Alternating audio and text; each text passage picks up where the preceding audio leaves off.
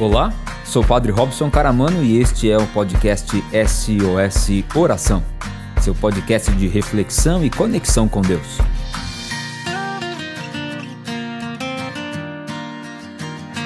Você já conhece a Lima Limão? A Lima Limão Moda Infantil é o lugar certo para deixar nossas crianças lindas e estilosas. A loja conta com uma incrível variedade em roupas de bebê, infantil, juvenil e agora um novo espaço, Linha Team, com uma coleção até o número 20. Lima Limão Moda Infantil, Rua Episcopal 2116, no centro de São Carlos. Atendimento de segunda a sexta, das 9 às 18 horas e aos sábados, das 9 às 13 horas. Telefone e WhatsApp 16 3371 3682. Você pode seguir a Lima Limão nas redes sociais, no Facebook e Instagram, arroba Lima Limão São Carlos. Sem pontuação e tudo junto. O lugar certo para deixar nossas crianças lindas e estilosas é com a Lima Limão Moda Infantil.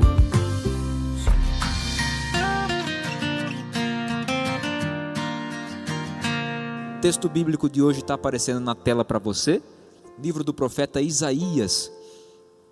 Isaías, capítulo 53. Livro do profeta Isaías, está dentro do livro dos profetas, antes dos evangelhos. Isaías, capítulo 53, versículos de 1 a 12. E vai dizer assim a palavra de Deus hoje. Quem acreditou naquilo que anunciamos? A quem se manifestou o braço de Javé? Cresceu como broto diante dele e como raiz em terra árida. Não tem aparência nem beleza para atrair nossos olhares, nem esplendor para nos agradar. Desprezado e rejeitado por todos, homem das dores, que bem conhece o sofrimento, como se escondesse de nós sua face. Era desprezado e não vi e não fizemos nenhum caso dele. Mas eram nossos sofrimentos que ele tomou sobre si. Eram nossas dores que ele assumiu, e nós o julgávamos castigado, ferido por Deus e humilhado, mas foi transpassado por causa de nossos crimes esmagado por causa de nossas iniquidades. Abateu sobre ele o castigo que nos traz a paz, e por suas chagas fomos curados. Todos nós estávamos perdidos como ovelhas, cada qual seguindo o seu caminho, e Javé fez recair sobre ele a iniquidade de todos nós. Maltratado, deixou-se humilhar e não abriu a boca, como cordeiro levado ao matadouro, como ovelha muda diante dos tosquiadores, não abriu a boca. Com opressão e sentença injusta foi eliminado.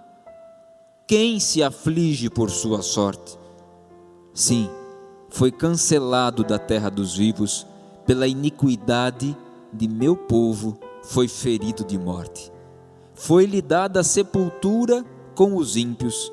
Entre os malfeitores está seu túmulo, embora não tivesse cometido violência, nem houvesse engano em sua boca. Mas Javé quis esmagá-lo pelo sofrimento. Quando oferecer sua vida em expiação, verá uma descendência, prolongará seus dias e se cumprirá por meio dele a vontade de Javé depois de seu íntimo tormento, verá a luz e se fartará de seu conhecimento. O justo, meu servo, justificará a muitos, assumindo ele próprio a iniquidade deles.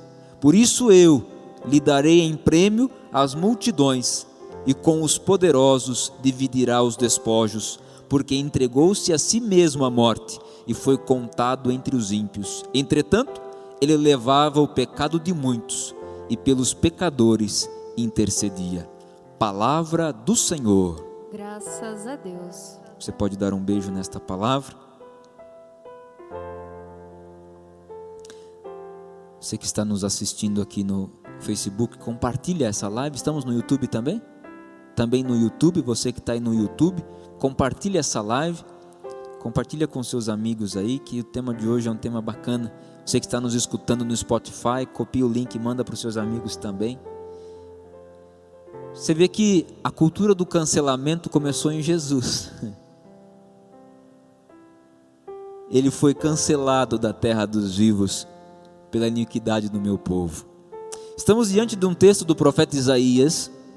O profeta Isaías, um homem enviado por Deus para poder trazer ao povo de Israel a esperança. E hoje encontramos na boca do profeta Isaías e na boca de todos os profetas está a palavra de Deus, está a profecia de Deus, e na boca do profeta Isaías nós encontramos a profecia de um servo. Mas não é qualquer servo, é do servo sofredor. Como se Isaías dissesse: Olha, virá um homem que vai sofrer pelos nossos sofrimentos. Haverá um tempo que chegará um homem que será o servo sofredor e que vai se entregar pelos nossos pecados e que vai nos salvar e que vai nos libertar. Nós estamos dentro da Semana Santa, prestes a viver, a partir de amanhã começa o Trido Pascal. E o que é o Trido Pascal? Amanhã começa com a missa de lava-pés, aonde Jesus entrega o mandamento do amor aos seus discípulos, e aí passamos pela celebração da paixão na Sexta-feira Santa, e depois da celebração da paixão, celebramos a entrega e a morte na cruz do Senhor. E aí, durante este momento da morte de Jesus para os seus discípulos, ele estava no reino dos mortos, resgatando aqueles que estavam no reino dos mortos e trazendo-os para a vida junto de seu Pai. Ele que desceu à mansão dos mortos e ressuscitou ao terceiro dia, é o que nós rezamos, né? É o que nós cremos. Então, Jesus que resgata a todos, dos que vieram antes dele e dos que viriam depois dele. Inclusive, esta salvação chegou a mim e a você. Olhar hoje para esta cena do profeta Isaías é encontrar um homem ferido, um homem desprezado, rejeitado, homem das dores, que conhece bem o sofrimento. Alguém que foi pisado na humilhação, pisado na exclusão. Não sei se você já se sentiu ou se você já teve algum sofrimento na sua vida, se você já passou por algum momento difícil, mas todos nós passamos por um momento desesperador em algum momento da nossa vida. E a gente está dentro de uma sociedade hoje que eu falava, brincava da cultura do cancelamento, né? Que é quando a gente cancela alguém nas redes sociais. Então, alguém que fez alguma coisa de errado e, e, a gente não gostou, os seguidores não gostaram, a gente vai lá e cancela essa pessoa. Né? A gente tira as curtidas dessa pessoa, a gente tira, a, a, deixa de seguir essa pessoa, né? E dentro dessa cultura do cancelamento de pessoas, a gente também cancela algumas outras coisas. A gente quer cancelar sofrimentos na nossa vida. E quando o sofrimento chega, nem sempre a gente sabe o que fazer com ele. Esta passagem bíblica do profeta Isaías nos coloca diante de algumas verdades. E a primeira delas, a dor é inevitável. Todos nós, de algum momento, em algum momento passaremos, passaremos por esta dor. E a gente está falando aqui de alguém, o profeta Isaías está falando de alguém que é Jesus de Nazaré, o servo sofredor. Alguém que sofreu uma das maiores condenações da época, e por mais que a gente tente romantizar a morte de Jesus, porque por muitas vezes a gente romantiza justamente porque a gente não quer ver o sofrimento, a gente não quer ver aquilo que fez o sofrimento acontecer, que é injustiça, que é a doença, que é o pecado. A gente às vezes não quer olhar para os motivos do sofrimento, mas é preciso olhar para estes motivos, porque só quando nós olhamos para estes motivos é que somos capazes de entendê-los. E também de entender as dores, e também de superar as dores, e também de encontrar a ressurreição. Então, a gente está falando de um homem que foi extremamente injustiçado. A condenação da cruz não era uma condenação normal, era uma condenação reservada para os presos políticos, para aqueles que se revoltavam contra o império. E Jesus foi um subversivo, não na atitude, não no gesto de falar, mas na sua atitude. Não é que ele pregava contra o império. Nos lembremos aqui, o que, que a gente faz com essa moeda? Dai a César o que é de César e a Deus o que é de Deus. Mas o que incomodou em Jesus? O seu amor. A maneira que esse homem andava, a maneira que esse homem falava, a maneira que esse homem tocava, a maneira que ele acolhia, era um jeito que incomodava. Este amor incomodava.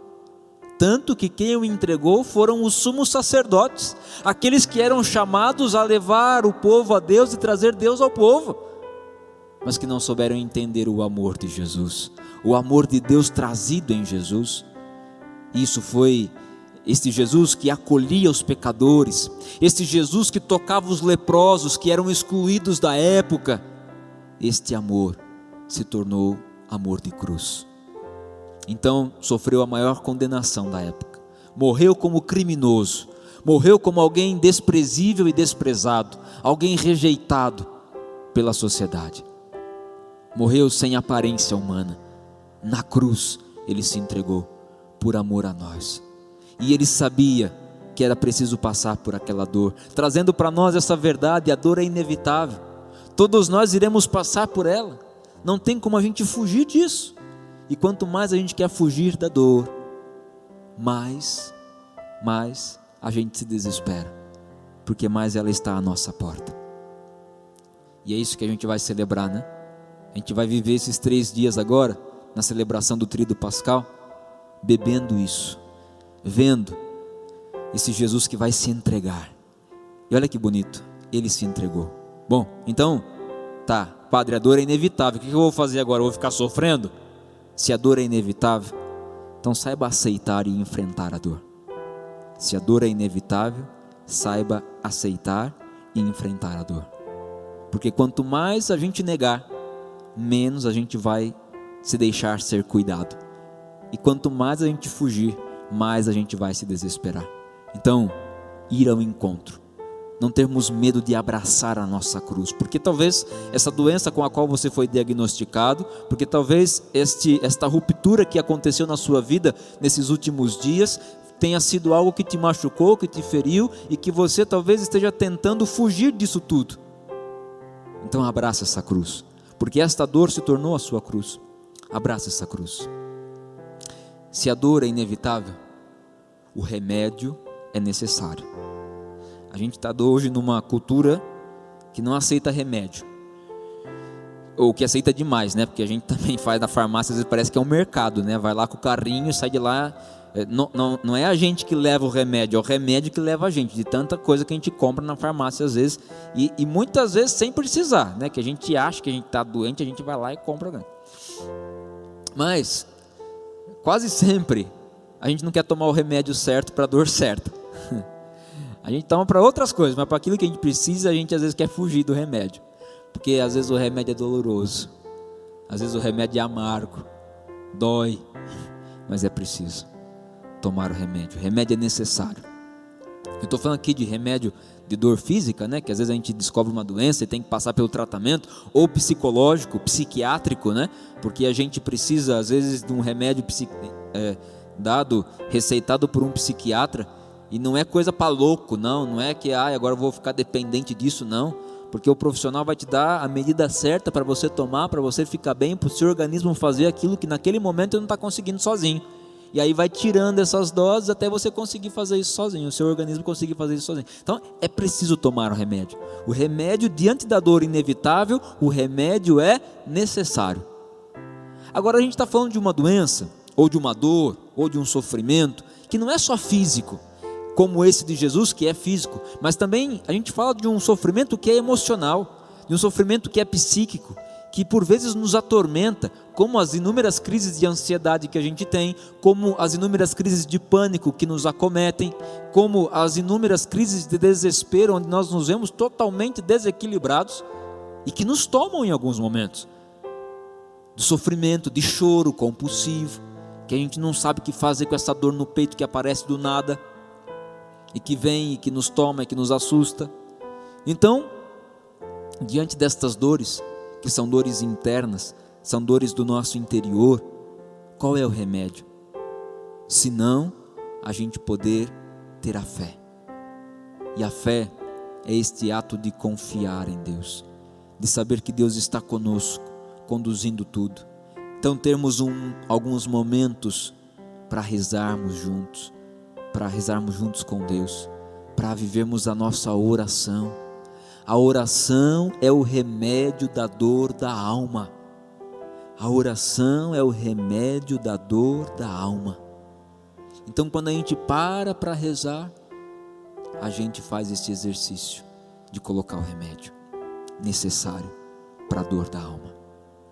Quando eu pensei esse projeto lá na Santa Casa com os profissionais, a ideia é bem essa: é não só ouvi-los, ajudá-los ouvindo-os, porque eles também precisam ser cuidados, mas também ajudá-los com uma oração assim de paz, de parar um pouquinho, porque às vezes a gente vai lá, canta que é importante, reza lá junto que é importante, mas às vezes a gente não proporciona esta parada, e esta parada é necessária, esta pausa é necessária para a gente colocar esse remédio, colocar o remédio para dentro. O que fez Jesus? Porque aqui estou trazendo o profeta Isaías para que está dizendo do servo, mas esse servo que é Jesus, lembremos o que aconteceu com ele lá no Horto das Oliveiras, ele começou a suar sangue, desesperado. E ele disse: Pai, afasta de mim esse cálice. Como eu e você já dissemos, Deus, arranca de mim essa dor. Deus, tira de mim esse sofrimento, tira de mim esse luto. Quantas vezes você e eu não fomos Jesus no Horto das Oliveiras, ajoelhados no quarto da nossa casa, chorando lágrimas de sangue, a dizer: Pai, afasta de mim esse cálice. Mas tão logo Jesus pediu para que o Pai afastasse esse cálice, ele se lembrou, mas foi para esta hora que eu vim. Então, Pai, se a dor é inevitável, eu estou aqui buscando a oração neste remédio necessário. Então, Pai, glorifica o Teu nome em mim. E aí ele vai para a cruz, ele é preso ali e vai para a cruz. E na cruz, olha só, o mesmo Jesus que disse: Pai, afasta de mim esse cálice, é o mesmo Jesus que na cruz, ainda mais uma vez, vai pedir: Meu Deus, vai dizer: Meu Deus, meu Deus, por que me abandonaste?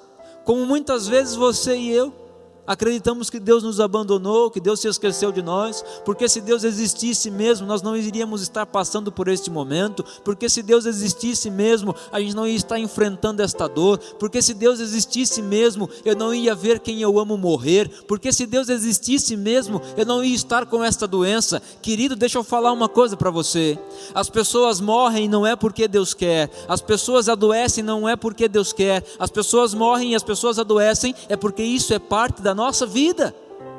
A gente passou uma catequese inteira, e a gente fala isso nos velórios, né? Não é assim que a gente fala? Ai, que Deus quis assim. Aí você imagina quem está lá enlutado, pensando, mas que Deus maldoso é esse, que tirou de mim quem eu mais amo. Agora deixa eu me explicar aqui. A gente vive a limitação da nossa vida. Dentre elas, morrer faz parte. Eu tenho para mim uma ideia de morte que é assim. É claro que é aquela passagem bíblica, né? Daquele que guarda tudo em seu celeiro. Então Deus acolhe esta oferta. É isso que a gente faz com a nossa vida. A gente entrega a nossa vida para Deus e Deus acolhe. Deus não tira, Deus acolhe. Nunca diga que Deus tirou a vida de alguém. Deus acolheu a vida de alguém. Que Deus não tira a vida de ninguém. Deus não tira a vida. Nunca diga que Deus deu essa doença como castigo. Nunca diga que Deus deu essa doença como prova.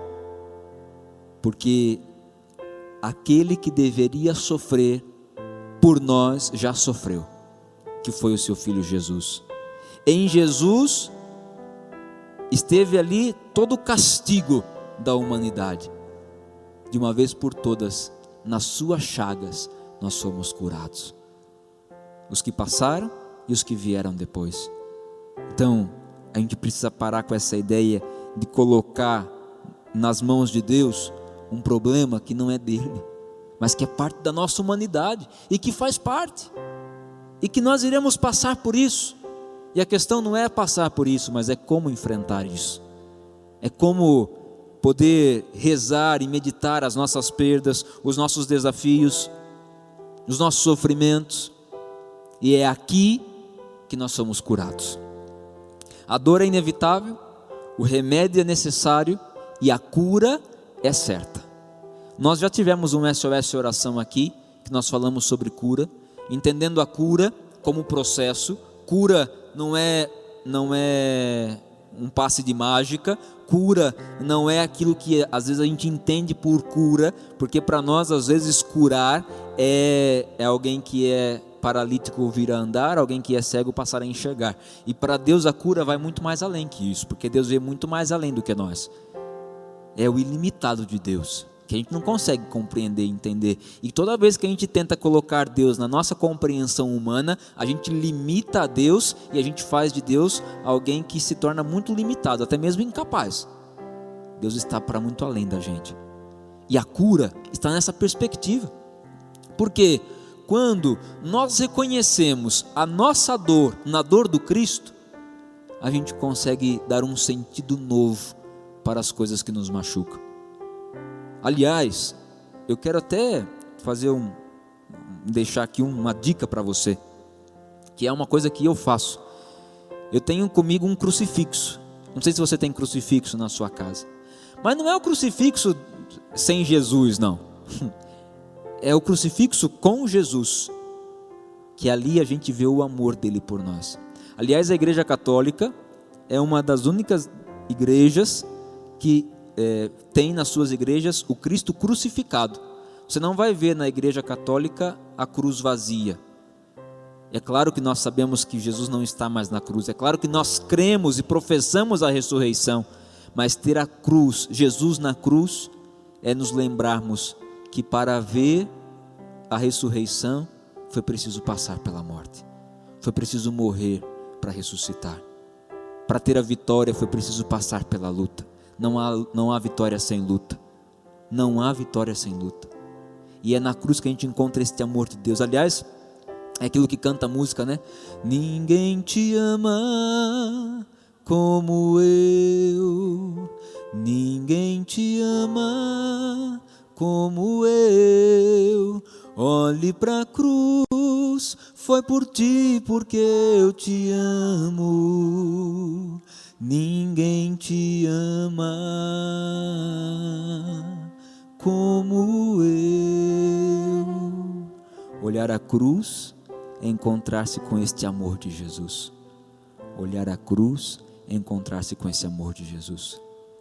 Então, quando a gente coloca ali nos pregos da mão de Jesus, os pregos que estão no nosso coração, na nossa alma, quando a gente coloca nos pregos que estão ali nos pés de Jesus, os pregos que estão colocados e cravados dentro em nós, nos nossos pensamentos que nos perturbam, quando nós colocamos naquele rosto ensanguentado de Jesus, o seu e o meu rosto transfigurados pelos problemas que temos passado, nós encontramos força para seguir e para continuar. É ali na cruz que encontramos este amor. Amor que cura, amor que restaura, amor que renova, porque o amor cura tudo.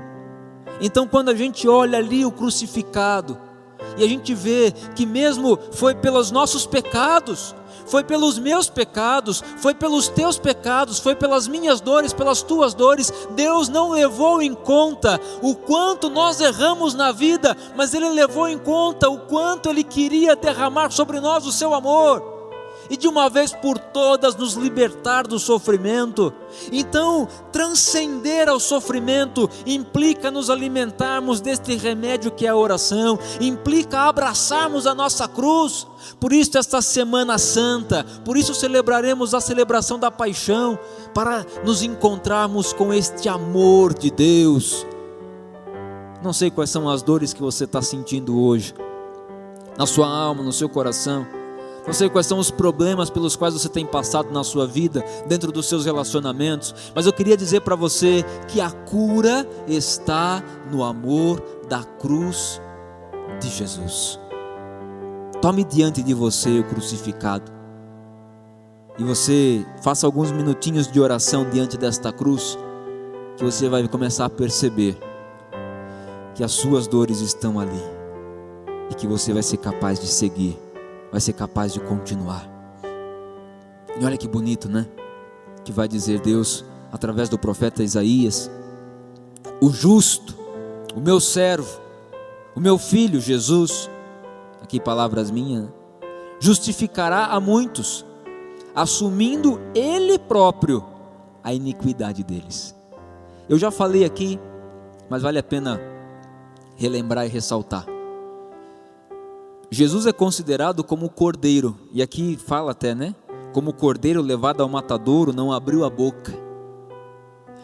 O cordeiro era aquilo que fazia parte do ritual de sacrifício de expiação. E o que era o ritual de expiação?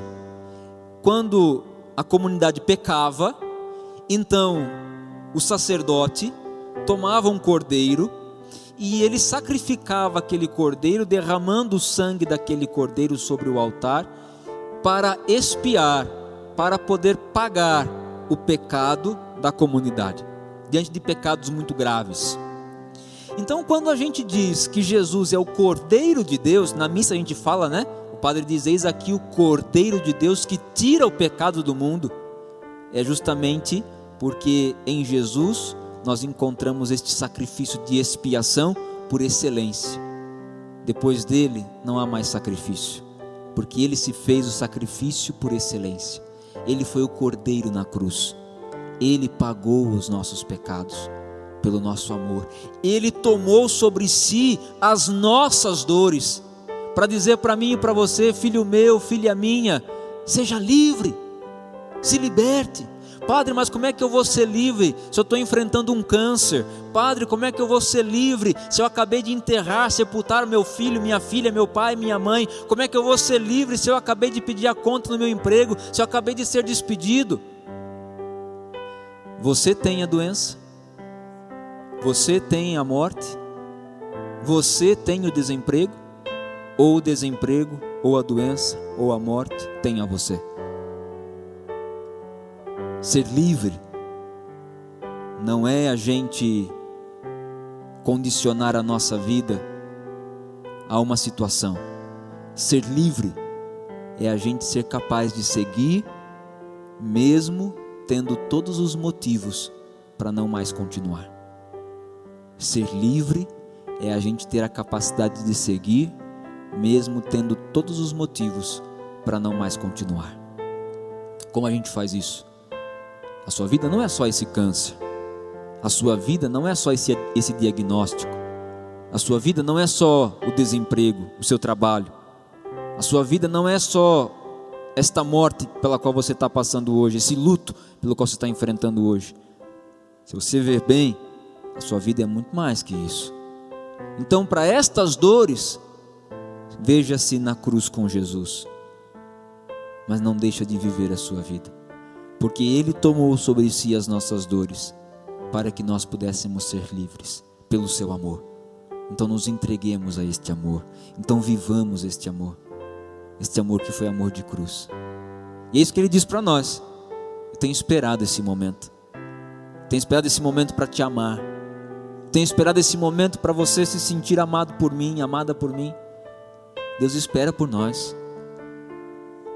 Como os fiéis esperavam a gente nas ruas no domingo de Ramos, que coisa linda que foi.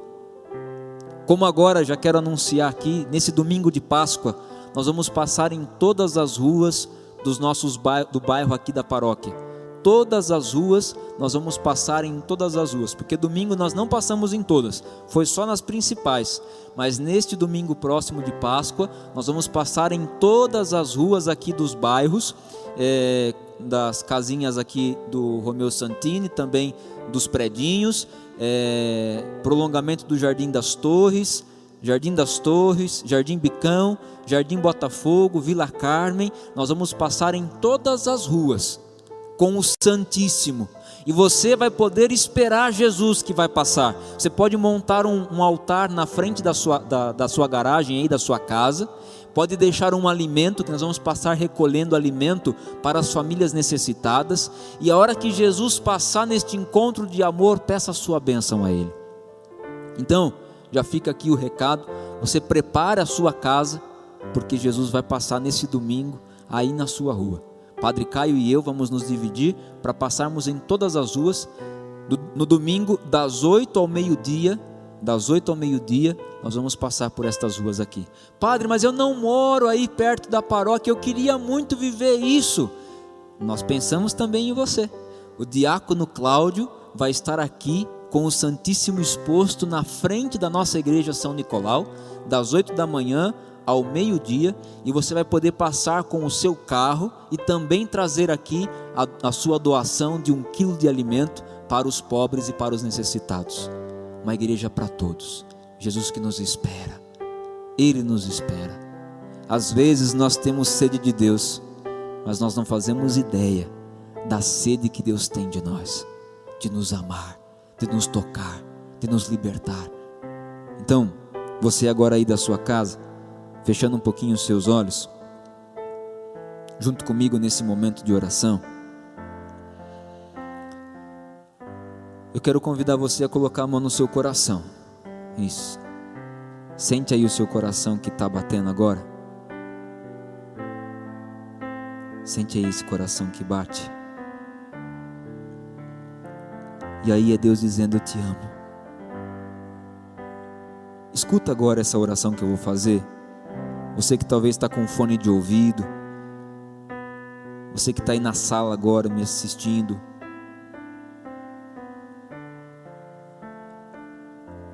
Você que está no seu quarto sozinho, sozinha. Deus diz assim: Eu te amo muito.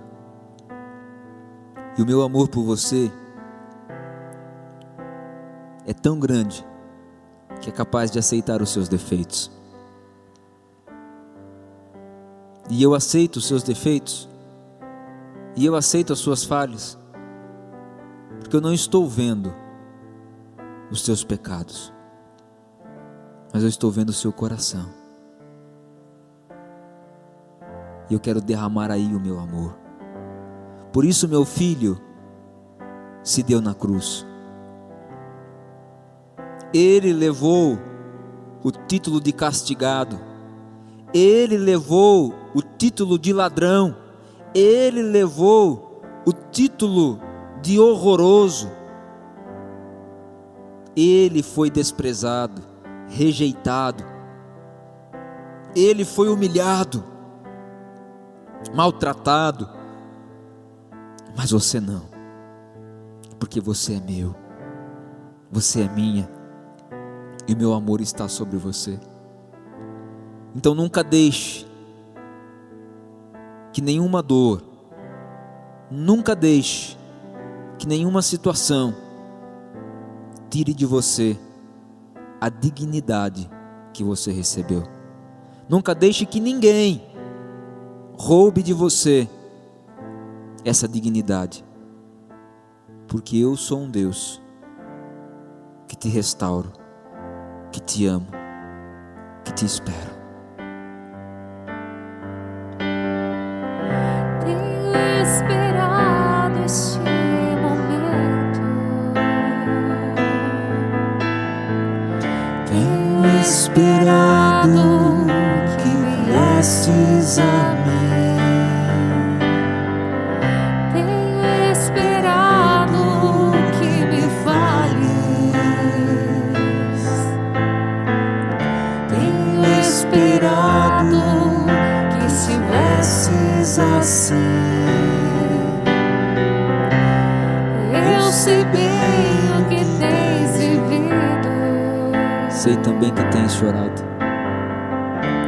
Sei também que tens chorado. Deus que te conhece, ouça essa música, reze com ela. Eu sei bem que tens sofrido. Porque Deus está, permanece do nosso lado. Pois permaneço ao teu lado. Olha que lindo, Deus falando para você hoje.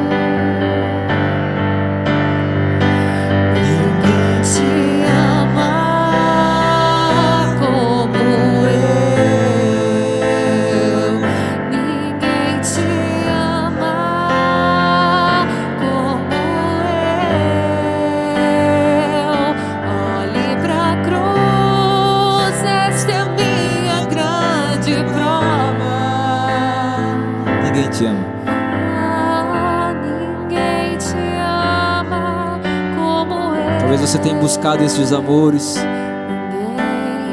Talvez você tenha se decepcionado. Porque você confiou demais nas pessoas, nos teus chefes, no teu superior. Mas ninguém te ama. ama E nem vai amar como Ele um dia nos amou.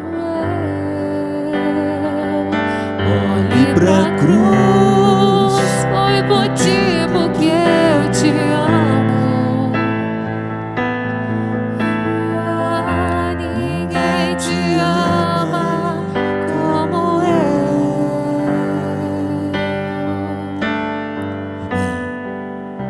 certeza que Deus nos ama, a gente vai para um momento de adoração agora. E quantas pessoas que precisam sentir este amor, receber este amor, não é verdade? Padre, eu queria muito ajudar o SOS Oração. Como eu posso fazer? Então tá aí na sua tela tem uma chave Pix. Você pode fazer aí a sua oferta de acordo com o seu coração para nos ajudar aqui a evangelizar e a levar este amor de Deus a tantos corações, né? E agora nesse momento de adoração, colocar olhando para Jesus, ainda que você vai estar aí pela tela do celular, né? Muita gente fala assim: "Ah, não é a mesma coisa", mas eu quero te convidar a fazer entrar mesmo nesse momento de oração. Porque nós estamos agora numa grande corrente, tem muita gente rezando junto com a gente agora. Então a gente quer sentir este amor e esta graça de Deus a nos tocar. Vivamos agora este momento de adoração. Vem, Senhor Jesus.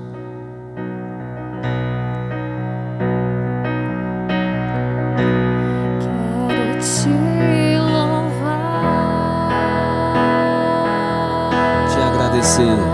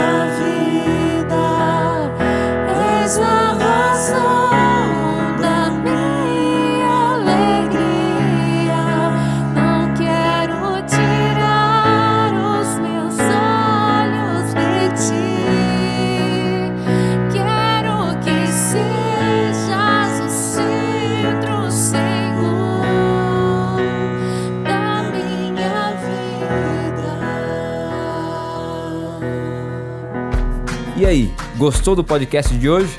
Nos acompanhe aqui no Spotify e também no Facebook e Instagram SOS Oração. Até que de novo a gente se encontre. Desejo que o Senhor te abençoe e te guarde coragem.